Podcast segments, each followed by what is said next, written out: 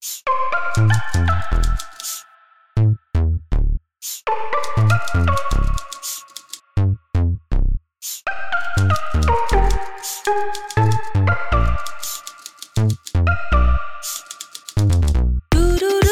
说公司的前台，那格雷伯觉得是一个典型的狗屁工作，要一个这个呃美女坐在那里，没有没有什么好像具体的事情可以做。但我们想象一下，如果一个公司没有前台，比如说五千人的公司、一万人的公司，然后有人来，比如说有的人是送快递，有的人来拿公文，有的人要来找这个总经理，那那怎么办呢？那可能呢，到了当代，神会说，劳工也有休息的权利，你不用每天二十四小时推石头了，你推八小时，我给你工资。但是呢，剩下的休息时间怕你无聊，我给你一个手机，这上面有一个游戏，这个游戏呢叫西西弗斯，你可以在上面啊推石头这个玩儿，你还可以呢用你的工资呢给这个游戏里的角色买装备、换皮肤。换句话说呢哈，那可能这是一种新型的奴役。就是把休闲的时间也重新的把它变成了劳作的时间。所以我觉得呢，西方已经有些年了哈，提倡这个慢，像北欧一些这个国家都希望这个大家呢不要跑得这么快了。那我们中国呢是在东亚的系统当中，我们一路就是在，呃高歌猛进的这样一种这个时代。那特别像这个新冠疫情起来之后，那我们可不可以呢，就是先有这么一个意识？我觉得这是很重要的一点。欢迎收听跳岛 FM，这是我们年后开工的一期，然后我们请到了两位嘉宾，跟我们一起聊一聊如何在缺乏意义的工作里寻找意义的话题，也算是对之前过劳时代那一期的回顾和延伸。啊，两位嘉宾，一位是来自复旦大学的马林老师，啊，大家好，我是马林；另一位是来自上海财经大学的梁杰老师。嗯，大家好，跳到 FM 的听众，大家好。那我们就可以从二零二零年刚刚去世的人类学家大卫·格雷伯的《Bullshit Job》狗屁工作这本书开始聊起，因为我知道两位老师对这本书也都是非常熟悉，也很想嗯讲一讲跟这位人类学家还有他的观点相关的事情。呃，这个书呢，其实我没有看得很仔细，呃，从香港啊。买了一本，呃，因为这本书的影响实在是太大了，所以不知道好像是不应该。呃，我对格雷伯呢这个狗屁工作的定义是挺感兴趣的。呃，什么是狗屁工作呢？就是完全没有意义的、没有必要的，甚至有所危害的。关键是呢，连受雇者本身都没办法呢讲出这份职务凭什么存在。但是呢，受雇佣者基于雇佣关系，他要拿这份工资嘛，那却又觉得呢有必要装一装。就是假装呢，这份工作还是有意义的，所以呢，这种有薪资的雇佣类型就叫做狗屁工作。呃，总之呢，这种工作是没有实质意义，那经常呢是要对付老板，做一种表面文章，所以会把呢整个的工作场所变成了真人秀场。那这样一种忙碌呢，就纯粹就是瞎忙，但是呢要表演成这个真忙。呃，当然，他列了好多好多狗屁工作的类型，像门房啊、电梯操作员、前台接待员、行政助理，乃至呢很多客服、公关、营销、法务工作等等。这个倒没有一个蓝领和白领的区分。呃，他统计呢，大约狗屁工作占到全部工作总量的百分之四十，那还是相当吓人的这一个。呃，我看了之后呢，也并不能说呃百分百这个同意。我其实呢最大的一个感慨是。我本人如果做的不是一个狗屁工作，还不算狗屁工作，但在我这个工作当中，也有特别。大量的这个不 s h i p 的成分在里面，就是我做的工作没有那么纯了，有好多呢没有意义的成分在。那这是我今天愿意来跟大家聊一聊的地方。嗯，马林老师已经把很多我要说的都已经说了。大卫·格雷伯是这两年非常非常火的一个，你可以说是人类学家，也可以说是一个思想家，就是他的影响力远远不止在人类学界，在哲学界，甚至在当代艺术界都有很深远的这个影响。最早。知道格雷博士好多年前，他其实出过好几本挺有影响的书，有一本是关于债的一本巨著，嗯，然后还出过无政府人类学的碎片啊等等好几本书。去年新冠疫情期间，有两个重要的欧洲学者去世，对大家触动都很大。一个是斯蒂格勒，也是个很重要的哲学家，也也对当代艺术有很深的影响。然后另一个就是这个大卫格雷伯。本身他们的思想具有非常大的这个启发性和这个挑衅性，然后他们自己的这个生命又以这么戏剧性的这个方式来终结，所以对于这个所有关心当代艺术也好，关心。人类学关心人类命运的这个很多朋友，其实都是一个很大的一个触动。那么他的这个狗屁工作这个概念，我当然觉得非常好，而且这个引起了大家的很多很多的思考。但是如果我们把他的这个概念进一步的落实，然后我们来具体讨论他的一些论证的过程，或者他所认为的一些狗屁工作，是不是真的是毫无意义？或者这个狗屁工作在我们当代的这个社会里面，它处于一个什么样的一个位置？那我觉得还是有很多很多的点可以我们进一步的讨论和商榷。它第二章有个 bullshit job，它的一个类型学的分类，它就是分成了一个是 flunkies，是说让某些。人觉得自己非常重要的中文是不是翻译成马屁精啊？对对，马马屁工作就是包括前台接待啊、门童啊这些，还有一些叫 goons 是。这个是被雇佣来做一些非常具有侵略性，他称之为甚至是有害的工作的，因为他好像很 很讨厌 PR 公关啊、PR 专家和是不是还有一些公司的法务嗯这样的人。他举了一个例子让我觉得非常好笑，他说牛津大学的 PR 部门他们是来干什么的呢？是来确保牛津大学是世界顶尖大学，但是这个工作需要 PR 部门来做吗？如果是要让牛津变成世界不是顶尖大学，可能才能证明 PR 部门他们的实力。但这又是一个无法完成的任务，他就是有举了这些例子吧，反正也是我我觉得他是有一种幽默、调侃、讽刺，非常有对的。对，我觉得那个呃台湾译本里面一开始有台湾大学社会学系教授何明修的一个呃分类，就是他呢没有完全依从格雷伯的这个分类，但我觉得他那个狗屁工作的分类可能更精当，他是有三大类的。狗屁工作，一个是仪式性的狗屁工作，第二呢是官僚性的狗屁工作，第三呢是专家性的狗屁工作。嗯，仪式性狗皮工作我们挺容易理解的，就是从古代的王公贵族一直到现代的商业大亨，那他们每天的这个日常生活本来就是被大量的随行人员所包围的，那这些随行人员呢所负责的就是仪式性的这种狗皮工作。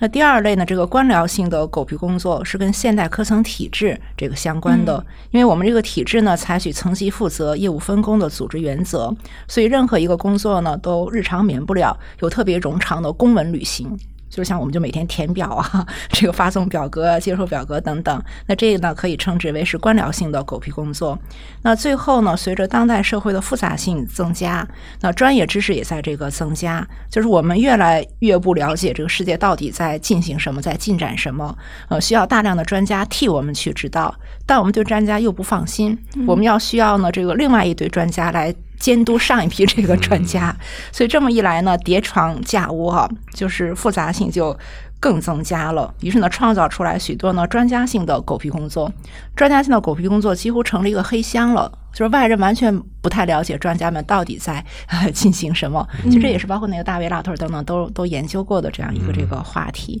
所以我个人感觉，可能呃何明修的这个分类呢，把格雷伯的这个分类呢更简化了一点，哎，更这个深化了这个一点。他列举的很多这个工作，思考一下、推敲一下，其实都还挺值得讨论的。看一个工作是不是狗屁工作呢？我觉得最直接的一个方法就是想象，如果不存在这个工作，我们的生活会怎么样？比如说公司的前台，那格雷伯觉得是一个典型的狗屁工作，就是要一个这个美女坐在那里，没有没有什么好像具体的事情可以做。但我们想象一下，如果一个公司没有前台，然后一个，比如说五千人的公司，一万人的公司，然后有人来，比如说有的人是送快递，有的人来拿公文，有的人要来找这个总经理，那那怎么办呢？对的，每个每个人直接去对接吗？对的，对的。所以就是他说的任何一个工作，可能要放到具体的情境当中来理解。呃，他那个文中举了一个例子，关于前台的，呃，他是指呢这个前台太闲了，他每天可能只接两通电话。然后其他时间呢，就是帮其他的这个那员员工来收快递啊，这个 等等，呃，所以其实本身对于公司的作用可能没有那么大。所以呢，像这样一种一天只接两个电话的前台，那就跟刚才呃 梁梁老师说的五千人的这个，那肯定不是一个这个概念。所以可能还是要具体哈，具体要这个分析的。对，所以其实很多公司他自己会考虑，就有些公司如果觉得自己，比如说很小，我们公司只有五个人、十个人的，那可以比如说几个公司联合起来聘一个前台。然后我们都在一幢楼里面，他负责同时这个衔接我们几个公司呢就好了。就是讲到这儿，我我突然觉得很有意思啊！如果一个工作一天就接两个电话，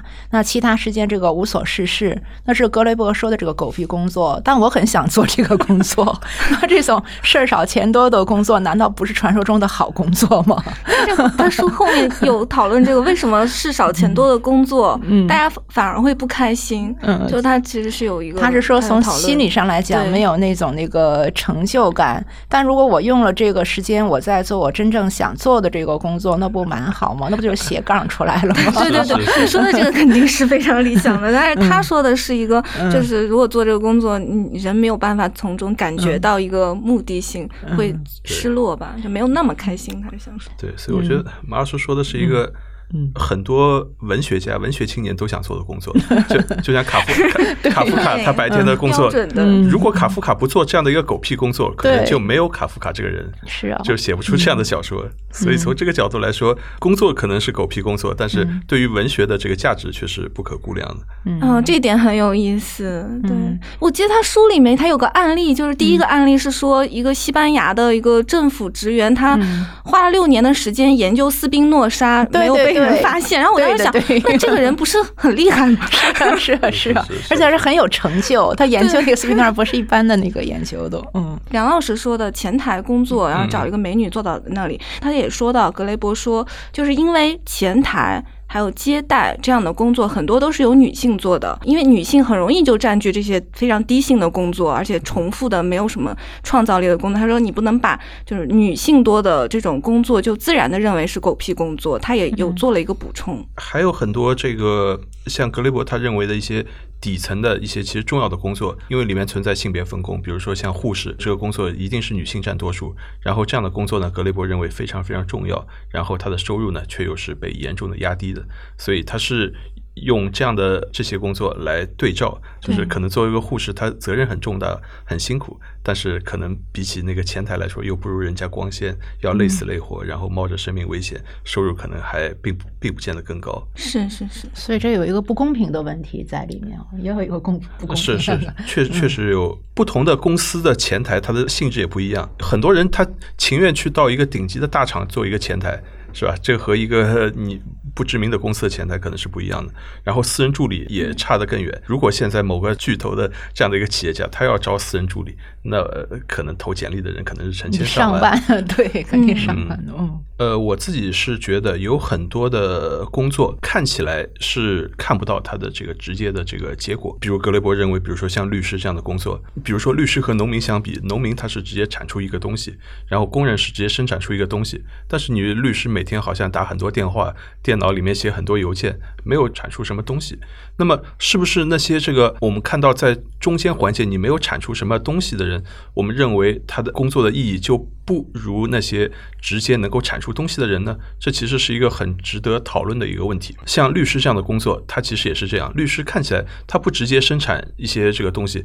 你觉得他的工作和我们的生活是是没有关系的。但是如果没有律师，可以想象我们的这个生活各种这个企业之间的相互的这个沟通往来，它的效率是大打折扣。虽然你。是生产产品的、生产机器的，但是如果没有律师这个行业的存在，那么你的这个生产的效率会大受影响。所以，律师看起来他没有直接生产东西，其实，在我们整个这个系统里面，它是很重要的。对，那根据那个劳动分工来讲，哈，就是目前现代社会肯定是要进行这个劳动分工的。那其实每一个这个工种呢，在整个的呃生态体系当中，呃，绝对有它的这个意义。从我们这个专业角度来讲，哈，目前我们在研究所谓情感传播和这个情绪传播。那像这本书呢，在我看来，它可能传达一种情绪是更重要的。嗯。你让他用每一个例子哈都那么有说服力，往往推销一下好像就不行了。呃，但他呢表达了一种呢对于体制的或者某种反抗啊，这跟他那种无政府主义的这个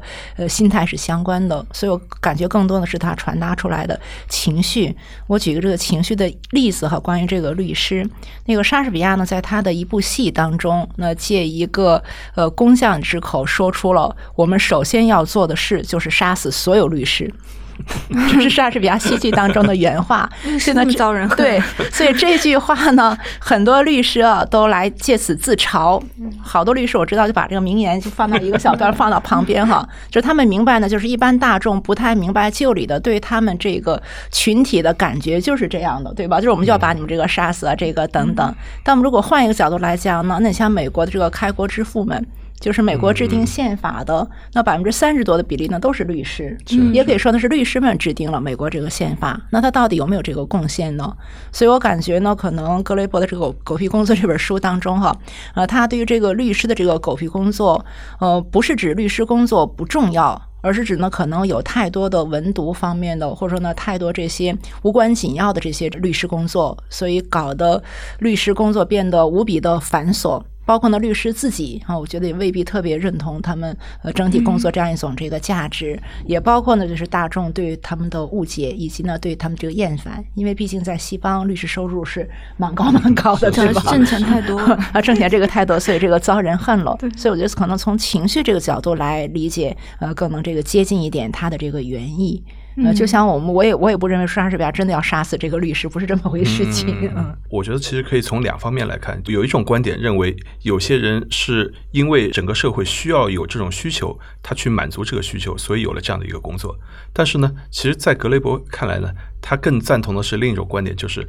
本来其实大家没有这个需求，我自己这些人硬是创造这样的创造需求，这些需求，比如说像这个市场营销这样的一些这个专业，比如说一杯咖啡生产出来，那么过去我们觉得营销的目的是我先生产出来了这一杯咖啡，然后我要把它卖掉，我让更多的人知道，所以我需要这样的一个市场营销专业。但现在的更多的人开始认为，其实老百姓根本没有什么喝咖啡的需求。什么老百姓这个根本没有什么结婚一定要戴钻戒的需求，但你就是拼命要跟跟大家灌输，你结婚一定要买个钻戒，把这个东西灌输给每个人，每个人接受了，那你这个东西你就能够卖出去了。所以在他看来呢，更多的人是主动的创造了这个自己的需求，把自己的工作给创造出来。其实这两种观点呢都有一定道理，我觉得这一点其实是挺值得我们进一步的思考和讨论的。就是哪些工作是我们真的有这个需求，哪些是创造出来。因为在现实当中啊，我们确实也看到了很多这种创造出来的需求。比如说，这个现在小孩要成绩好才能够进入这个好的学校，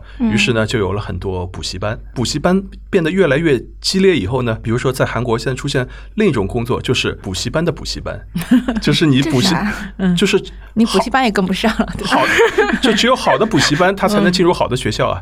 是是，两者是直接有联系的。所以我现在是帮你补习以后，你能够进入好的补习班，然后你以后才才能进入好的学校。那就跟我们现在这个学区房要从幼儿园抓。起一样，就进入好的幼儿园，进入这个好的小学，就创造出来的这样的工作，然后养活了很多补习班的老师。嗯，是哦，都养活了很多补习班的老师，这也是一个这个重点。所以，尤其是我们当代社会，包括我们的工作，包括我们的生活，都变得非常的复杂化起来了。嗯，特别上海这样的这个城市呢，我们都在说这种精细化的管理，呃，包括就是比如说家里面我对我这个孩子，可能都必须要实行这种精细化的这个管理，就认真想想是非常这个没有必要的，就是搞得大家的焦虑哈，可能也都来自这里，就是它衍生出来的许多东西，大家为这些呢非基础的，而是衍生的这种东西在忙碌。我们经常会说呢，可能锦上添花是好的，但画蛇添足就没有必要了。嗯，所以我们现在呢，大量的工作不是雪中送炭似的，是锦上添花似的，而且到了这个画蛇添足的这种这个程度。就是说，真正有些工作它是因为真正有需求，另一些工作它可能是不知道有没有，可能是创造需求。那就像格雷伯他也是在说，这个 bullshit job 它一个核心的一个元素就是他认为这里面有一种欺骗的成分，就他用他用的词是 fraud。就是欺骗，他认为这个里面不管是自我欺骗还是对外欺骗，他是有这样的一个动机和元素在。对，就像去年讨论的最热的，类似于比如说九九六的问题，或者是这个快递员的生活的问题。我记得他在这个书里面他就提到，他觉得我们现在那么发达的快递和外卖，本质上也是一种欺骗。就是为什么会存在这样的这个外卖和快递，就是因为那些原本应该自己做饭的人，他没时间做饭。他的这个做饭的时间被公司去占用了，被那些这个狗屁工作给占用了。然后呢，进一步的创造出了这个快递外卖，甚至像格雷伯，他觉得半夜十二点这个呃送披萨，这样的这个工作，他觉得是很荒唐的工作。为什么有人会半夜十二点也想吃披萨？当然，我们觉得其实也挺正常的。在中国可能很正常。嗯，那是因为他加班到了那个时候。对对对对，他觉得就不应该有加班到十二点这样的这样的事情，这种需求是不应该存在的。我们从源头上把这个斩断，没有人想半夜十二点吃披萨，那也就不需要有人天黑了你你还出去送饭这么辛苦的这个事情。他觉得这都是大家自找的。嗯，自找的，就是一个九九六的闭环。对，嗯，这本书里面其实也讲到这个时间问题。那个凯恩斯曾经预言哈，以这个科技进展的速度，到上世纪末的时候，这个英美国家的人民应该只需要每周工作十五个小时。但我们中国目前呢，这个九九六工作制，早上九点上班，晚上九点下班，中午和傍晚休息一个小时，总计工作呢是十小时以上，而且一周呢是工作六天。那这种制度呢，代表着我们所谓大厂文化，就是中国互联网企业盛行的这个加班文化。但目前非常明显，它已经从大厂走出来了。就是不仅是这些互联网大厂在这么做，那好多呢比较小型的这个公司，那也在模仿他这样一种这个加班体制。那这种这个加班其实是没有尽头的。嗯，所以我们近些年听那些流流行歌曲，彩虹合唱团不是曾经前些年那首那个歌嘛，就是感觉身体被掏空，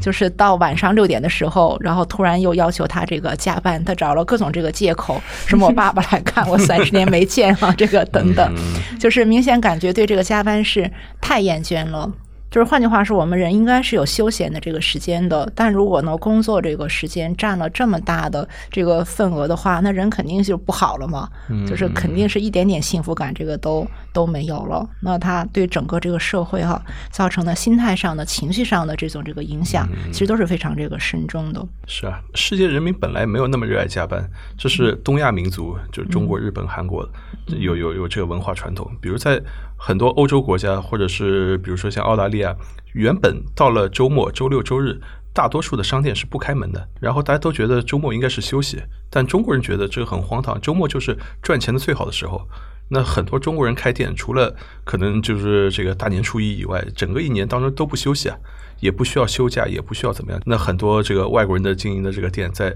中国人的这个竞争压力下，那也不得不这个开店。这其实就是一种这个内卷化带动了这个竞争。嗯，所以现在这个一直说这个工作的时间长度什么的，就让我想起有一个经济学家叫克拉克，好像是理想国重版了他的一本书，叫做《告别施舍》。然后里面他他是一个经济史学家，做了很好的研究。然后其中让我印象最深刻的是，他研究了原始人、新石器时代的人。一天工作多少时间？在大家都这个手机采猎社会时候，克拉克就发现那时候的人一天就工作两到三个小时。就你出去采野果，然后采到这些野果，你一看够了，就是今天，今天我和我全家都。吃这点东西就够了，他就不工作了，他就回家了。白天那么长的时间，他除了出去打猎采野果两三个小时的劳动以外，剩余的时间他全部用于社交，全部用于休闲娱乐。黄金时代，是啊，而且这个克拉克发现，原始人他摄入的这个热量其实水平不低啊。所以我们今天说起来，我们的这个科技发达，我们的物质水平高度的这个丰富，但是真的我们要说从这个幸福的角度、快乐的角度。可能还真的比不上几千年前新石器时代人的快乐水平。那肯定肯定肯定比不上。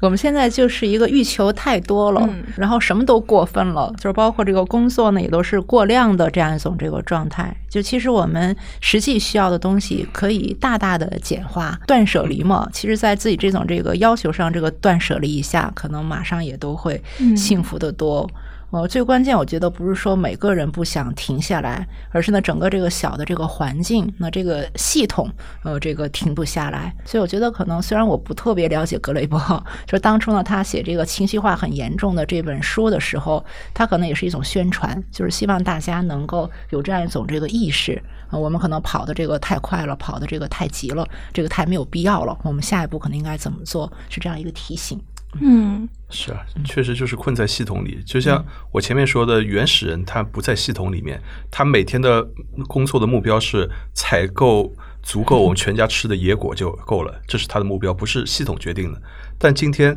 一个快递员他到底要送多少份快递，这个是整个系统决定的，而不是他自己可以决定的。嗯，就是系统要求的是效率，我就想到说村上春树说的，就是效率和想象力，它完全是一个东西的两端。嗯你占据效率的那一端，我觉得就是能体现个人感情还有丰富性的想象力的这一面就会弱掉。嗯我们刚才梁老师说到，呃，澳大利亚还有一些国家，他们的商店可能一周周末它就会嗯关门，那其实也是有一个宗教传统在嘛，嗯是不是？对的，对的，对的，对的。哦，宗宗教传统，我觉得也是我们理解这个西方文化很重要的一点。呃，其实呢，不仅基督教啊，包括这个伊斯兰教啊，这个等等，他都会专门有留下这个时间哈，来从事呢这个非工作、非生产性的这种这个活动，呃，也包括这个祈祷的活动。呃，其实我很认真的去查了一下，就是圣经哈，那它的创世纪的这个章节，就它一开始的这个章节，那它那种那个表述，这个上帝是工作了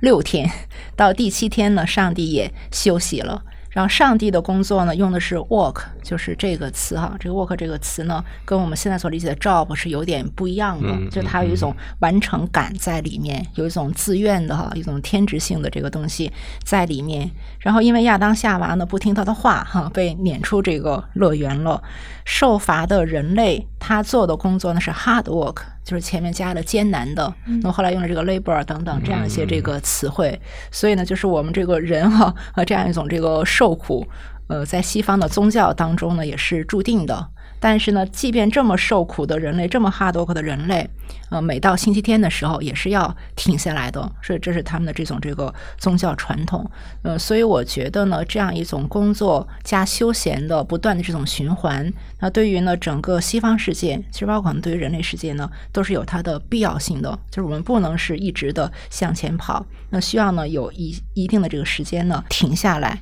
嗯，其实就是呃，有人考察了，就是工作到底是什么？考察这个词源学哈。那从这个古希腊语、拉丁语、德语、英语、法语，工作从来都是有两个含义的，一个呢是卑贱的工作，一个呢是高贵的创作作品。嗯嗯，但不管是卑贱的工作还是高贵的创作作品，呃，工作本身它都是痛苦的。我们很难说呢，说这工作让我特别的享受。包括你像日本的好多的工匠，我们再说他们有职人精神啊、匠人精神等等。但如果呢，他们一天超量工作，比如工作十个小时、十四个这个小时，那对于人来说呢，依然也是非常这个艰辛的，生理上、身体上应该是很这个痛苦的这样一种这个感觉。所以一方面呢，我们人必须要承受这样一种这个痛苦，但我们可能呢需要呃用这个痛苦的工作来换来，比如休闲的时间，换来一些能够享受生活、生命的这样一些这个时间，那这才是一个正常的这个循环。啊，对，就是工作和休闲中间是嗯需要有个间奏的，你不能对嗯一直这样持续下去。嗯，但是这个天职观这个是怎么回事儿？就是我们可以来讲一讲这个，就是我们刚才说到啊、我们不能过度的持续的工作，但是好像现在有一个我们社会中普遍认同那个观点，就是。如果你有一个可以奋不顾身啊、废寝忘食做的这个工作，你是非常幸运的，就是你有一个天职所在嘛，你有一个使命所在。嗯那这种观点又是它的传统和来源又是怎么样的？呃，其实大家可能好多省市高中的时候会把那个马克思的一篇小文章，呃，当做是一个阅读材料。就是青年在选择职业时的思考，是马克思高中毕业的那个德语论文，然后他写的很好，就是人应该从事一方面个人发展，然后一方面能为这个人类造福的这种这个工作。他认为呢，这种工作才是最有意义的、最有价值的。那如果呢，就是你想从事这样的工作，其实也就是呢，把它当做这个天职，是有使命感。嗯，其实韦伯呢好像谈过这个问题。韦伯呢是思考过现代世界的工作和职业的性质，那他也认可就是新教精神所承认的，就是来赞美工作呀、储蓄啊、投资、创业啊、成功啊。就简而言之呢，一个人生啊，系统性的创造财富，那这就是呢，呃，新教的这个人的教徒的使命和这个天职。嗯、我当时就是看他。著名的《新教伦理与资本主义精神》那本书的结尾，那其实看着挺吓人的一段话。他说呢，这个限于专业化的工作而放弃浮士德式的个人全面发展，是现代世界中任何有价值的工作的前提条件。嗯，他说还是分工啊，要分工，工的，对，就是要放心的服饰的那种全面这个发展了。我为什么就看这话这个特别的，就是这个辣眼睛哈这句话，因为我记得马克思一直在说什么。一直在说，就是人要做自己，对吧？要这种这个全面这个 呃发展。所以呢，对照一下呢，就是马克思是说，在共产主义社会哈，无人能够独占某些活动领域。他说呢，因为我今天呢可以做这件事，明天做那件事，上午打猎，下午钓鱼，傍晚牧牛，晚餐后从事批判活动。这只是我心中的这个设想，我未并未变成猎人、牧人或这个批判家。但是呢，他一天角色他是不固定的，我们说斜杠嘛，对吧？所以他这一天呢，可以做好多呢这个斜杠性这种这个工作。那这是他所理想的这个状态。那换句话说呢，我们在没有达到共产主义之前，那可能我们就生活在韦伯所说的这个铁笼当中，这是一种这个隐喻。就换句话说呢，不管是刚才提到的呃宗教的天职也好，还是呢韦伯所说的职业分工也好，我们一定要承认，要面对，就是生活和工作之间永远是一种紧张关系的。只有呢少数非常幸福的人，就是他的爱好、兴趣跟他的职业是紧密相关的。他就想做这个，那他就做成了，对吧？那这是呢无比幸福的这个事情，但这只是呢非常少见的现象。那大部分人生活跟工作之间有紧张关系，那他的兴趣爱好跟他的职业之间可能也存在这种这个紧张关系。嗯，对，所以我就觉得。很有意思的是，马克思和韦伯这两个人，他们的工作都有些问题。就是 对，好说这段 对，就马克思他一辈子其实没有正规的工作，嗯，然后他。当中有一段勉强算是工作，是他给美国的报纸写专栏，嗯，然后但他自己的工作习惯还不太好，经常会脱稿啊什么，有时候来不及写稿了，就还还要恩格斯帮他来填坑，来来写这个专栏，所以其实没有太多的这个工作，对于这个。现实的这个实际的那些老百姓，大家的面临的一些工作的状况，我觉得他的体会可能还是有些问题。而而像马克思韦伯呢，他又是一个家境特别优越的人，就是他即使不工作。他其实家里也有足够多的钱，所以他后来有很长一段时间他身体不好，他其实也没有去工作，但是他的生活就一辈子的生活始终没有碰到什么问题。嗯，所以我们想想，就是古代的大多数的我们喜欢的推崇的，比如说哲学家、经济学家都不存在这种职业啊。呃，苏格拉底也许他的正规的工作可能是去当一个军人，或者是去当其他的这个教师，他的职业并不是一个哲学家。斯宾诺莎他的职业是那个磨磨眼镜片，是吧？每个。我们觉得重要的哲学家，他都好像都有一个兼职，都是我们今天说的这个斜杠的这个这个工作，而哲学家是只是排在就是斜杠后面的这样的一个身份。所以，这种比较明确的这个工作，是一个非常晚近的，是一个现代意义上的这个概念。中国以前觉得所有的这种具体的、明确的这些工作都是比较低端的职业，真正高端的这个重重要的这个工作，那就是当官。而只有到了这个近代，然后我们这个学术分工，然后越来越严密。然后我们才有每一个领域都有这个职业的这个劳动者这种形式，慢慢才固定下来。所以想想看呢，你从事什么样的职业，那在我看来也都是有条件的，就是真的是不仅是只是一个理想的这个问题哈，就是你在人生当中有好多非常具体的选择。呃，具体的这种呃限制，你的家庭的限制啊，经济的限制啊，啊，包括这个运气啊，啊等等，所以不是每个人呢都那么能轻松的哈来实现自己的这种理想的。嗯，是啊，所以我觉得像韦伯说的，以学术为职业，然后在像去年的新冠疫情这样的背景下，然后大家终于有这个直接的那个感知，尤其是国外很多大学纷纷就把奖学金砍掉了。然后把一些那个不赚钱的那些戏先关掉，要关先关什么古典语言啊、哲学啊什么，然后很很很多这个老师也失业，然后很多的这个专业也再也不招学生等等等，他就证明了这个走上这条这个学术的这个道路，你你会面临这样的一些外部的一些不确定性所带来的一些冲击。其实这个也并不罕见，就是。就是从古至今，以前也一直发生这样的事情。很多知名的这个学者，他也在大学里面这个长期找不到工作啊，长期在这个呃没有获得这个经济支持啊什么，这这在过去是挺常见的。然后只是这些年来，大家觉得大学慢慢的这个好像变成系统化，然后好像是一个能够一直存在下去，一直不用考虑经济问题的这样的一个机构。但是在这样的冲击下面，那么它的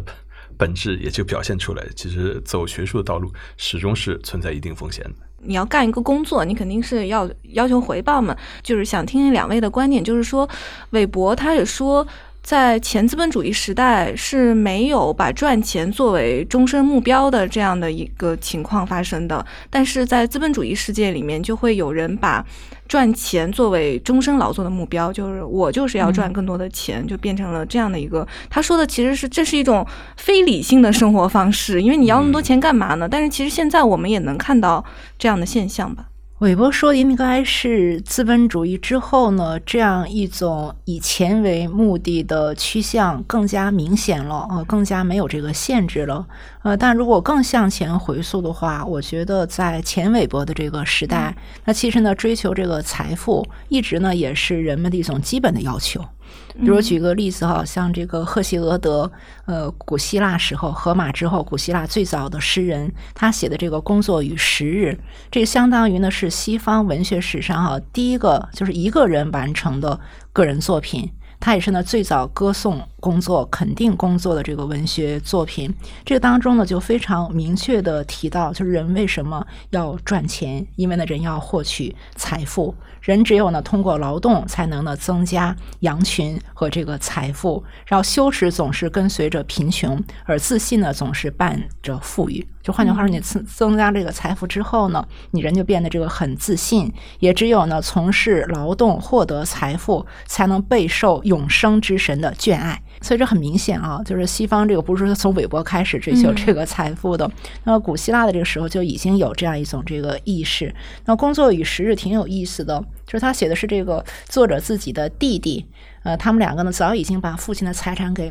分好了，但他弟弟呢，非常的挥霍无度，游手好闲。不久之后，钱花光了，又来向哥哥要钱。然后呢，哥哥呢没有办法，就写了这首劝诫诗，来劝这个弟弟：你要劳动啊，你要呢追随这个四季变化，去牧羊啊，去这个耕种啊，那去这个捕鱼啊，来获得这个财产。而且呢，这首长诗当中有一点，我是挺想提一下的。嗯，他提到呢，大地上有两种不和女神，一种不和女神就是不和平的意思啊。有一种不和女神呢，天性残忍，她挑起这个争斗和这个战争；另外一个这个不和女神呢，她鼓励竞争。就是他鼓励呢人之间的这种竞争，他刺激怠惰者劳作。他说，因为一个人看到别人因勤奋而致富，因勤于耕耘栽种而把家事安排的顺顺当当时，他会因羡慕而变得热爱工作。邻居间相互攀比，争相富裕，这种不和女神有益于人类。他说的是陶工和陶工竞争，工匠和工匠竞争，乞丐嫉妒乞丐，歌手嫉妒歌手。所以，如果梁老师一听就明白哈，对的，对的，对的，就是他讲的是什么？就其实呢，像这个曼德维尔这个蜜蜂的预言啊等等，就是后来的后来很多很多东西向前去古希腊去这个寻找，那都能找到它的根源。所以西方这个言必称希腊的时候提到工作这个问题，那可能也要回到这首这个长诗。所以我觉得呢，这种对于财富的追求是人性使然。就它在任何社会，它都是有的，只不过呢，可能到了韦伯这个之后呢，我们把它变得过度了。就是当我们来过度来这个竞争、过度这个追求财富的时候，它就变得不好了。所以在我们中国这个博大精深的哲学体系当中，我们一直在说“极高明而道中庸”，就是我们要掌握一个度哈，这个不要过量啊，不要过折。我觉得这是重要的。呃，我顺着马马老师的这个说法，中国的这个传统里面，我们一直说这个儒家的传统、儒家的精神，可能是中国的这个传统思想当中最重要的。但儒家思想里面一直就有这个，就是重义轻利，或者说就是君君子喻义，小人喻利这样的这个说法。所以，在中国这个传统的这个价值观看来，钱并不是重要的。当然，也不见得是完全否定钱，但是更重要的一定是道德，一定是品德、品性这样的一些东西。如果说这个我们认为儒家精神对于这个中国直到今天仍然很重要的话，那么我们仍然需要反思这个义利之间的这样的一种关系。所以，在中国传统里面，并不是说就一定非要这个贫穷，或者我们要表彰这个像颜回这样彻底甘守贫困的这样的一种这个精神。但是，我们需要讨论他的获取财富的手段，或者他是获取了财富以后，他是不是做了足够多的有益利于社会的慈善的、修桥补路的各种各样的这个公益的等等等这样的一些事情，是不是把钱这个用得更好？这可能是这个中国人一直更看重的价值观。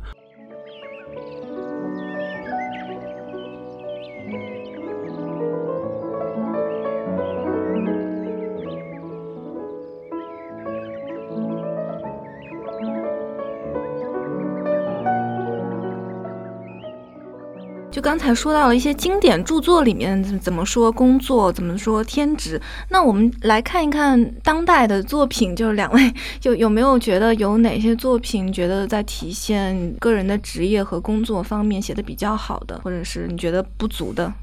呃，杨老师，我我我其实我一直有一个感受啊，就是这个这个当代的很多这个作家有面临的一个最大的一个问题就是。都没有怎么去上班，就是职业作家，职业作家，少少年成名，或者就从学校到作协之类的，就一直是在写作，但是你缺少这个职业的这个体验。但其实不同的这个工作，它里面包含了很多细节。所以我们会看到一些这个作家，他描写某一种类型的这个工作，但是你真的去问正在干那行的人，他会觉得你写的不真实啊，或者写的我们的生活可能不是这样，只是你想象的。我们 我们的律师是这样工作的，我们的医生是这样工作，但可能我们的真实的工作并不是这样。真正有一些这个实践经验的人，他写出来的，呃，可能会不一样。我印象挺深的是，比如说像路内，他年轻的时候显然在一个工厂里面工作过，所以他以前那些作品里面，他对那些工厂里面，嗯，这个工人和女工的这个关系啊，是吧？或者是青年的工人和这个老年工人的这个关系，他就写的非常生动。比如说我去年看他一部小说，它里面介绍一些这个仓库的保管员。如果你没有一些切身的经历，你没有在这个仓库里面你自己待过，或者跟他们交流过，你可能不知道这个仓库保管员他的生活、他的想法会是这样的。所以我觉得这些实践的这个经验啊，虽然就是很难量化、很难界定，但是你在他的这个小说里的这个细节里面，然后你在他的这个小说，他对这个人物的这个思想的或者想法的这个刻画里面，我觉得其实都有大量的这个反应，这其实是很重要的一件事情。然后是不是还看了阿乙是吗？啊，是，就是阿姨她聊了很多那个警察抓抓罪犯，这个跟罪犯的这样的一些这个斗智斗勇的这样的一些工作，那这显然和他的这个工作的经验和他自己曾经从事过一段这样的这个工作，我觉得是有非常密切的这个关系。就是在现实当中啊，一个人他的这个行为的这个动机，他的行为的模式，往往是我们很难想象的，就是在我们一般人看来。这个人的这个行为好像都是有规律的，他一定会这样做，一定会那样做。但是真的在一线的警察，在一线的这个律师看来，那人的行为真是多种多样，匪夷所思。就是很多你根本想不出来，一个人他竟然为什么会这样想，为什么会这样做？但他就是这样做了。只有在这个一线，你接触过这样的一些犯人，接触过这样的警察，然后你知道。人的这个行为是怎么样的？这个多种多样，那么你才能够在小说里面有准确的反应。所以我觉得这点其实也是非常非常现在看到的大量的呃悬疑小说、探案小说等等等，在我看来。还是缺乏现实感，这也是为什么大多数人写的越来越抽象，或者去写那个玄幻修仙小说的一个重要的一个原因。因为你写玄幻修仙，那怎么写都可以，是吧？但是你要落实到具体的现实主义的这个场景下面，那那就变得很难。但是，其实真正对大众来说能够有感触的、有触动的，那就是还是得落实到这个切身的这个生活。写的越真实，让他觉得我的生活就可能就是这样的。我出门，我每天就是这样坐地铁到那个餐馆去吃饭，去那个地方喝咖啡。然后你的描写能够让我有一个真实的一个感受，那可能是更容容易打打动人的。但是这个就是需要有更多的工作的经验和现实的经验。是要不然就。把那个职场和工作只是变成一个谈恋爱的背景板了。对的就是你看现在很多的，不要说小说的剧集啊，很多都是这样的。所以职场剧其实是很难的。我们觉得这个 TVB 拍了很多这种职场的剧，然后好像都拍的挺像模像样的。拍医生很像医生，拍律师很像律师，但我们自己可能有时候怎么拍就拍不像。其实还是对这个工作的这个性质，对他的这个内在的一些逻辑什么的，其实缺乏缺一个深入的一个把握。嗯。像钟梅森，就编剧啊、作家钟梅森，他长期写官场啊这样那样的小说，但他自己也是有挂职经历的，他是有有过一年，嗯、自己也作为官员的经历，同时也有一些一手的采访。对，这其实挺难的，因为我们也不是官员，我这我们对官员其实也存在一些想象力。是，是不是那个最近那个庄台一个电视剧在播吗？哦，是写西部的庄台，是指那个搭那个唱戏的那个台子。哦呃，好像那个作者叫陈燕，呃，本身是有这种工作的经验，然后呢，嗯他也呃能够深入基层，呃，认真观察。呃，据说就是说，呃，剧和小说。可能在有类似职业经理人看来，还是蛮现实主义的，蛮这个写实的。但这样的作品在我们国内其实是不多的，嗯，所以它的影响力呃也没有那么大。其实有一个点，像刚才两位老师都提到的，它其实是一个，因为从经验生出的准确性，就是能不能写到能贴切这个人物。对的，就是因为任何职业其实它背后是有它的惯例的，嗯呃，嗯就是有他日常的这么一种规范。呃，这个东西呢，它都是身体性经验，是就是它是很难以拿言语把它表述出来的，而且一般也不会有人跟你讲的。你只有呢嗯身在其中呢，你才能够这个体会。就像我们自己教的这个学生，然后呢每次去大实习的时候，就会呢发生种种有趣的故事，就是因为我们课堂上所学到的这些嗯规则等等，嗯可能一一到编辑部里面，第一天可能就被颠覆掉了，然后就发现不是这么回事情了。所以呢，像这样一种，就是我们说新闻生产背后的这种东西，啊，这是真正决定性的。但这些是往往很少有人会把它写出来的。那如果写出来作为文学作品来讲，它又是很有趣的这个地方。呃，我前些年，呃，可能是二零一七年的时候，看过我的朋友作家云野退写的一本书，叫《自由与爱之地》。其实呢，他这个作品是我们目前国内非常少见的一个作品。他是写自己呢跟一群国际志愿者一起去了以色列的一个农庄，是那种集体主义的农庄，在那个当中呢劳动生活了几个月的时间。所以呢，这种农庄呢是有乌托邦的这种色彩。它是呢，大家共同劳动、共同生活，所以他的作品呢，就如实写他每天是怎么样的啊，如何自带工作服啊，如何这个抹这个防晒霜啊，然后每天早晨如何分配工作，以及呢，每天都在吃什么，呃，每天都与人如何交往。那这种农庄呢，其实可能有我们过去所说的哈公社的这种遥远的回声，但又不完全一致。但大家呢看了这个作品呢，会感觉就是目前呢确实还存在呢这样一种劳作和生活的方式，而且是比较有幸福感的一种方式。特别写到呢，在这种呃工作之外哈，劳作之外，每天有集体祈祷、集体吟唱，有这个集体舞蹈和交谈。它与我们一般的这个社会，就是物欲和情欲哈，呃特别旺盛的这个外部世界，来形成一种鲜明的对照。那云野退自己呢，他说他写的是反游记。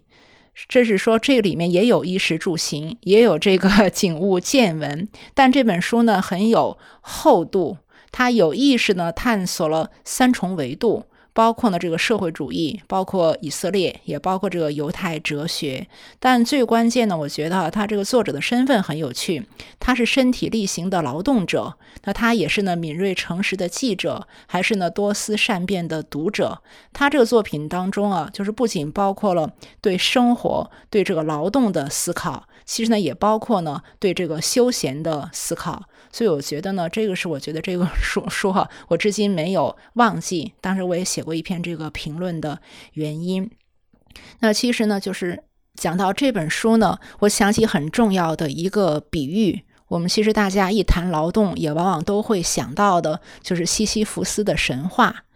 我们都知道，那个柯林斯的国王西西弗斯因为触犯了众神，然后就被罚了，要把一块巨石推上山顶。那这块巨石呢特别重，然后每到快要登顶的时候呢，这个巨石就滚下山去了。所以西西弗斯呢是不断的失败，也不断的重复，永无止境的这种这个重复。那在古希腊人看来呢，没有比这个更让人绝望的酷刑了。就是一个人的生命呢，在这样一件既无效又无望的劳作当中消耗殆尽，这是古希腊人呢特别不喜欢的一点，认为这是他受神惩罚的一点。呃，当然后来像加缪等人哈，把他视为一个存在主义的英雄，这个我就不多说了。我觉得呢，我可以给这个神话呢补上我们当代的后半段。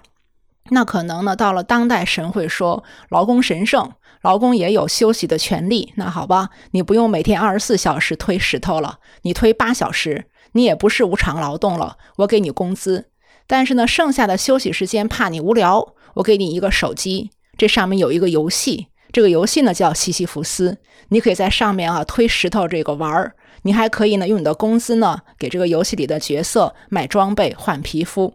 换句话说呢，哈，那可能这是一种新型的奴役，就是把休闲的时间也重新的把它变成了劳作的时间。所以我们现在呢，总总在说，呃，比如说知识劳劳工啊等等，是说呢，我们可能在休闲的时候，我们在手机上呢，在玩的这个时候，玩的也这个呃很累，对吧？其实呢，也是一种新型的打工，我们依然呢在。工作在为这些呢大的游戏公司啊这个打工，这样一种这个劳动呢，这样一种这个手机上的劳动一样的消耗，跟那个西西弗斯推石头是没有什么两样的。特别它导致呢其他的后果，比如说我们注意力涣散、情绪不稳定。那个西西弗斯推石头是很认真的，但我估计啊，在手机上的这个西西弗斯逐渐就被变得注意力涣散、情绪不稳定，跟我们每个人一样了。就是像刚才马老师说的这个一样，就是说在手机玩游戏，好多人也都是在向运营企业要达成一个什么目标一样。但是刚才已经说到了知识劳工这个话题，那也特别想请两位结合自己在大学的这个经验来讲一讲，呃，作为大学教师的职业和劳作，你们觉得是怎么样的？大学教师啊，这其实是一个现代性的职业。就是我们以前教科书上看到的所有那些哲学家、什么经济学家、社会学家，他们的身份没有一个是大学教师，他们都有其他职业，然后在业余时间进行一些学术研究和写作，然后。到了最近的一百年，然后很多大学建成了，很多学科建成了，然后很多学术规范、学术杂志等等等一系列的相关的制度建成了，然后有了大学教师这样的身份，变成职业的呃生产学术性的内容、思想性的内容，并且在大学里面教育大学生的这样的一种职业。那么，我们对于大学教师的工作，在外人看来，可能他的主要的工作应该是科研或者说教学，但是实际上在目前的大学里面，大学教师的时间精力相当多的都被填表报销这样的一些琐事给占据了。只能在非常有限的时间里面进行科研和教学工作。即使是有限的时间里要进行科研和这个教学，里面仍然有相当一部分可以对应我们之前说的狗屁工作。现在的呃学术共同体，整个学术体系，它里面存在很多很多的这个问题。然后教学同样也是这样，老师和学生的这个关系。并不再是古典的这种老师和学生的关系，而是异化成为学生就是要到课堂上来取得一个成绩，然后老师只是想办法合理化的给学生一个呃还过得去的一个成绩，变成了这样的一种这个性质，和我们最初意义上理解的老师的。真正应该做的这个工作，其实已经有了很大程度上的扭曲。这是我感受到，目前大学教师也是现在系统里面，在这样的一个状况下，目前的一种比较尴尬的一种境地。我们的所有的行为都有评价系统，你的科研你发表多少论文，发在什么样的期刊上，它有评价系统。然后你做了多少这个服务的工作，有一种评价标准。然后你对于学生上课，学生也对于你有一个评价系统。然后如果你对于学生要求过高，然后你每次上课都点名，等等等，那可能学生对于你的评价就会变得很低，然后你的其他的工作也会受到影响。哦，好吧，我同意梁老师的意见。就是目前呢，我们其实是把大学老师更多的也视为一份职业，也是一份工作。呃，其实很多人呢，不再有韦伯所说的那种把学术当做置业的理想。呃，甚至可能在我觉得呢，从学校的管理方来说，呃，也没有呢，呃，真的让大家来。把自己的 研究当做置业来追求，因为呢，可能校方往往比较急功近利，他就呢急需看到你发表的论文，发表的高层级的论文。其实呢，在好多研究型大学当中，教学已经变得不那么重要了。就是说，我们带学生已经变得不是我们最最重要的工作了，而是呢，你这个研究发论文，呃，来替这个学校呢争名次哈，争这个坐席，这个成了最最重要的工作了。呃，如果我们说呢，劳动方面，呃，有很多劳动被异化了，那同样呢，大学当中的劳动在部分意义上呢也被异化了。呃，其实我觉得呢，我们大量的同事哈，就是，呃，真正的这些从事教学、呃科研一线的同志们，基本呢还是以学术为置业的，就是呢不仅仅是为了谋生而被动的从事这个行业。呃，如果真的想谋生的话，特别大量的人文学科的知识分子，那早该走出校园了。就是在社会上，任何一份比较像样的工作，可能都比我们呢要赚得多。就前些年一直流行一个很有趣的 段子，就是什么远看像捡破烂的，近看像烤羊肉串的，仔细一看社科院的，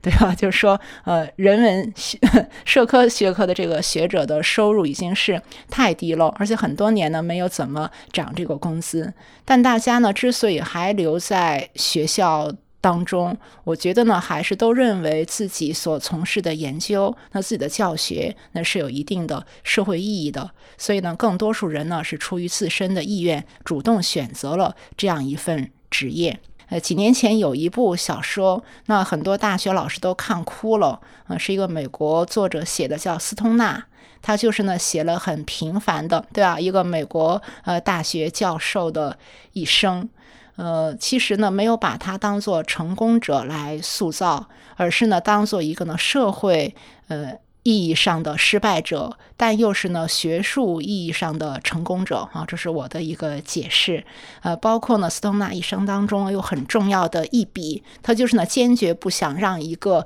年轻人哈进到学院当中，因为他认为呢那个人如果进到学院当中，就会把呢社会当中那些非常低俗的、非常没有理想的东西带进学术圈，搞混或者搞差呢学术生态，所以他呢坚决拒绝那个人。那像这样的这个做法呢，都是哈，就是好老师们看了之后可能很有共鸣的呃这样一个想法。那大家可能还都是希望呃校园呢能够保持一定的洁净，呃，即便不是象牙塔那么干净，但至少呢应该来容下哈呃一张平静的书桌，能容下一些人呢从事理想当中的研究。是是，我觉得呃，对我来说，或者是很多朋友都是相当有共鸣。就是斯通纳是一个，就我非常同意马老师前面概括的，就是在世俗意义上他是一个失败者，但是呢，从思想的意义、学术的意义呢，他又是很成功的。这样的这个例子啊，从古至今有很多很多。比如说，中国所有的教师的最早的前辈孔子。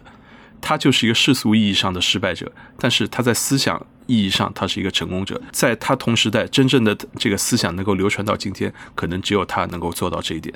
所以，这个其实是给很多的这个呃学院里的这个目前从事科研教学工作的老师一些安慰的一些一个地方，就是能够看到更长远的价值、更永恒的这样的一些东西。学院生活现在真的是一言难尽，呃，一方面呢，像我哈，我把它视为一份好工作，呃，真的是很有社会价值，自己人生也很有意义。我从五岁开始就想当一个大学老师，二十五岁就实现了这个理想，所以我觉得也是很幸福的一桩事情。呃，但也不能不说呢，就是目前当狗屁工作盛行的时候，原来呢，像学术啊，像大学老师啊这样不狗屁的工作，也多了许多呢狗屁的成分。就是目前呢，这种管理的机制哈，会有呢大量的表格，就是大量的文读工作和大量的这种没有意义的工作，那也需要呢大学老师去完成。我记得美国很著名的一个学者丹尼尔贝尔，他当时呢就是选择到大学当老师的时候，他说有三个理由，呃，六月、七月、八月。就什么意思？就是说大学老师会有假期，特别美国呢有比较漫长的暑假。但现在呢，我估计每一个大学老师他是不存在暑假的。呃，就像我们说什么九九六哈，这个大学老师可能更惨，就是他的工作时间跟这个日常生活他是没有界限的，就随时都在工作。所谓的假期，并不是真的放假。那同样，要是呃要去备课呀，呃要写教材啊，要发文章啊，要申报这个课题的，呃，特别申报课题这件事情啊。就是目前我们把它叫做写本子，是很吓人的一桩这个工作。我去年夏天我们团队写的一个本子，呃，十五万字，其实是没有达标的。虽然我们后来也申请成功了，据说呢，我们其他的竞争者啊，基本都写到了二十五万字以上，那甚至更多的有四十万字、五十万字写一个申报书。那大家想想看，这是很非常恐怖的这样一桩这个事情。嗯，刚才两位都说到的，就是崇高的理想置业和在现实中世俗中不那么成功这个对比来看，那就是当经济高速发展这个时期结束，更多的普通人可能就是要面对一个非常残酷的现实，就是说现在的就业情况可能不断的在恶化，那普通人也。比较难在日常工作中直接发现它的意义，所以就说狗屁工作嘛，可能很多人都有感受，都有共鸣，就是因为这个原因。那两位会觉得我们应该以怎么样的心态面对这样的事情呢？我个人觉得，这可能在人类历史上是一个经常的，甚至是一个永恒的一个现象。绝大多数人可能都不能够在自己的这个工作当中寻找到意义。这是很正常的一件事情，寻找到人生意义是非常非常复杂的，可能需要用一辈子的时间来来寻找这个意义。那么，单纯的把你从事的工作，你给它赋予这个意义，你把人生的意义寄托在这个工作上，这是一个很困难的事情，或者是很难得的事情。确实有少数人他可以在工作当中寻找到意义，但并不意味着绝大多数人都能够做到这一点。所以我觉得工作就是工作，工作就是赚钱谋生。如果你不能在工作中寻找到你真正追求到的追求的意义，那就在工作以外去追求。我觉得这其实也是一种挺好的选择。我的看法是这样的，呃，确实就是目前。呃，我们看到二零零八年哈，这个另外一次金融危机之后，呃，一直到现在，呃，特别像这个新冠疫情起来之后，呃，搞得现在呢，失业人口也是大增的，然后呢，找一个好工作也变得非常的困难，呃，经常会听到呢，朋友互相在告诫，就是珍惜目前的这份工作。所以我觉得呢，比较 比较现实的一个想法，我们依然呢还是要爱岗敬业。就是不管怎么说，你目前如果有一份 job，有一个工作的话，你还是要呢很好的把这份工作。完成，但是呢，完成这份工作就是并不意味着我们要无条件的哈来屈从于各种各样的这个系统啊对我们的要求，就是我们还应该呢适时适度的哈，就是进行一个界限的划分，比如说呢，把我们工作的时间和空间，呃，与我们休闲的这个时间与空间，把它适当的做一个切分。那这些年来，其实我们听到的最多的年轻人的抱怨就是加班问题，就是会觉得这个加班是无穷无尽的，而且你一旦呢同意呢加班两小时之后，可能就是加班六小时，就是越来越多哈，越来越难以这个停下来。那这么一种呢没有节制的加班，其实呢让大家这个幸福指数啊就急剧的降低了。就他没有时间呢从事他真正想做的工作了。刚才梁老师在说，我们可以在工作之外哈，那去寻找我们自己那喜欢做的这个事情。但如果时间都没有了，那一切都何从谈起哈？所以在这样的情况下呢，我们还是应该有一种意识，就是我们的工作哈，那也要呢适度，就是不要过量，嗯，当然也不要过劳。嗯，有一个比较深切的体会，就是好像就业环境的恶化和热爱工作、工作是你人生的目的这个观念，两者某种程度上构成了合谋的关系，就是让大家有点没有办法从这个状态里退出。我不知道你们两位怎么看？呃，是的，呃，其实。呃，我们每个人都有这样的感觉，就是大家可能都已经厌倦了，都已经不想这么做了。但是呢，身在这个体制中啊，身在这个体系当中，又很难呢踩下那个刹车，就是我们自己很难停下来。我们如果呢真的敢停下来的话，我们就会被呢抛出这套系统，那我们的收入哈也就随之就结束了。所以这是大家呢普遍的这种这种困境。呃，但我想呢，多少我们应该。有一种自觉。就至少呢是一种呢心态上的这样一种自觉，这是我觉得呢，就是《狗皮工作》这本书啊，它也是想指导大家，或者说呢是想向大家呼吁的这样一个主题。我们呢，人类呢，从来不能少了工作，我们依然呢是要这个工作的，要劳动啊，这个不用说，劳动很光荣的。但是呢，如何呢把这个界限感哈把它搞清楚？我们在劳动的同时，我们如何呢来兼顾自己的心灵？的世界，精神的这个世界，这也是呢很重要的一个问题。这个问题呢，不是单个人能够解决的问题，这是需要呢大家呢都有了这种觉悟，有了这种意识之后，我们可以呢通过呃各种各样的这个方法啊，来逐渐的呢形成这么一种普遍的意识啊。到那个时候呢，也许世界呢就会逐渐的发生改变了。所以现在呢，经常就有人会说啊，我们是在进步的这个路上，是在就是快跑的这个。道路上，但如果呢跑得特别快的话，可能就会呢失控，就会失速了。所以在这个前景下，我们大家能不能哈集体的互相告诫一下，我们稍微的停一停？那也许我们真的稍微的这停一停呢，就是呢人类历史上的一大进步呢。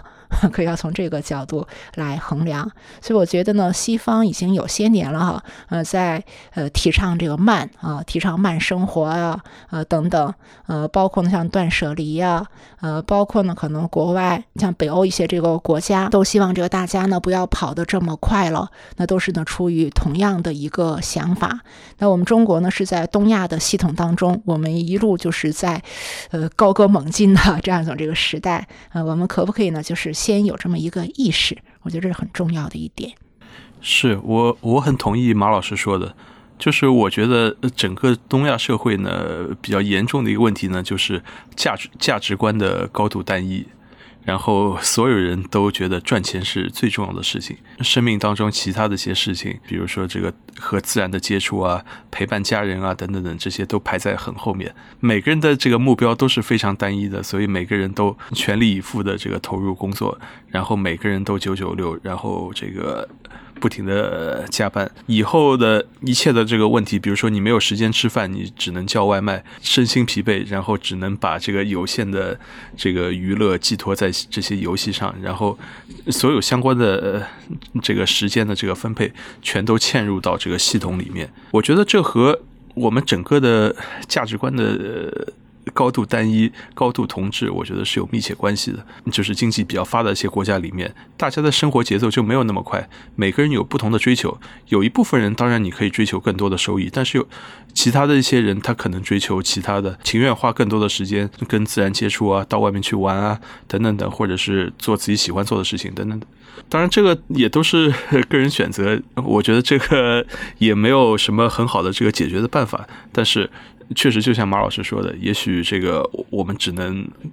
鼓励大家稍微慢一点，然后多想一想，什么是自己真正应该选择的、自己喜欢的事情。嗯，就我就想，还是我们回到，如果回到工作还有职场上班这件事情上来讲的话，那这个价值观的单一是不是就意味着说？这个人只看中了，就非常相信加班就能年薪百万，加班就能一路升迁这样的成功学叙事呢？是，我觉得这是现在相当多的企业，包括这些企业的员工，大家都共同信奉的。这样的一种价值观。与此同时呢，我们因为法律的不够健全，制度的不够完善，也缺乏对这些员工的权利的保障，缺乏对一些这个过度加班的一些制约，所以最后大家的节奏就越来越快，一发不可收拾，就最后就变成每个人都像西西弗一样，就这个日复一日的做着这样的这个绝望的工作，不知道自己什么时候能够停下来。这其实是一件挺可怕的事情，我们确实需要对这件事情本身进行反思，然后从法律上、从制度上进行一些约束，进行一些平衡，然后使得我们的节奏慢下来，这样的这个社会反而是更健康。嗯，请两位在节目的最后为我们的听众各推荐一本书。在今天来录节目之前，我就先做了一下功课，我去找了雷蒙德·威廉斯的一本著作，叫做《关键词》。这本书是我一直很喜欢的一本书，它是以词典的形式，把很多重要的英文单词，它在历史上的最初的含义，到今天的这个含义的这样的一个演变的过程，非常详细的、生动的把它给这个展示出来。所以呢，每次。当我思考一些问题的时候，对有一些词，我关心它在历史上是什么什么意思，在十九世纪、在二十世纪分别是什么意思的时候，我就会去看这本词。所以，我向大家推荐雷蒙德·威廉斯的这本《关键词》。啊，我向大家推荐《西方的妄想》这本书呢，是法国巴黎大学教授达尼·罗伯特·迪富尔的著作。那这本书呢，最核心内容跟我们今天。呃，聊天的这个主题很切近。他说，我们之所以不幸福，是因为我们生活的三个基本方面，即工作、休闲和爱情，已经失去了意义。原本牵涉这些方面的价值，形成了一个体系，支撑着我们的社会生活和个人生活。可如今，这些价值已变得空洞而无意义。那这本书呢，写的没有那么学术，呃，可能说出了好多人共同的心声，就是包括呢目前的工作状况。他指出呢，西方的这种文化、这种文明是如何呢，在进步主义、在技术至上的哈这样的意识形态之下，那么变成了今日的这种样子。呃，当然呢，这本书呢是有呃一些偏左的啊，它在这个西方呢可能呃属于左翼的这种。论著有一些观点也稍微的激进一点，呃，但没有关系。我觉得呢，大家去看一下，呃，会知道会了解，就是西方的左派目前呢是如何来看待工作、休闲和包括爱情这样的问题。那也感谢两位老师的参与，谢谢大家。嗯，谢谢。那谢谢大家，再见，再见。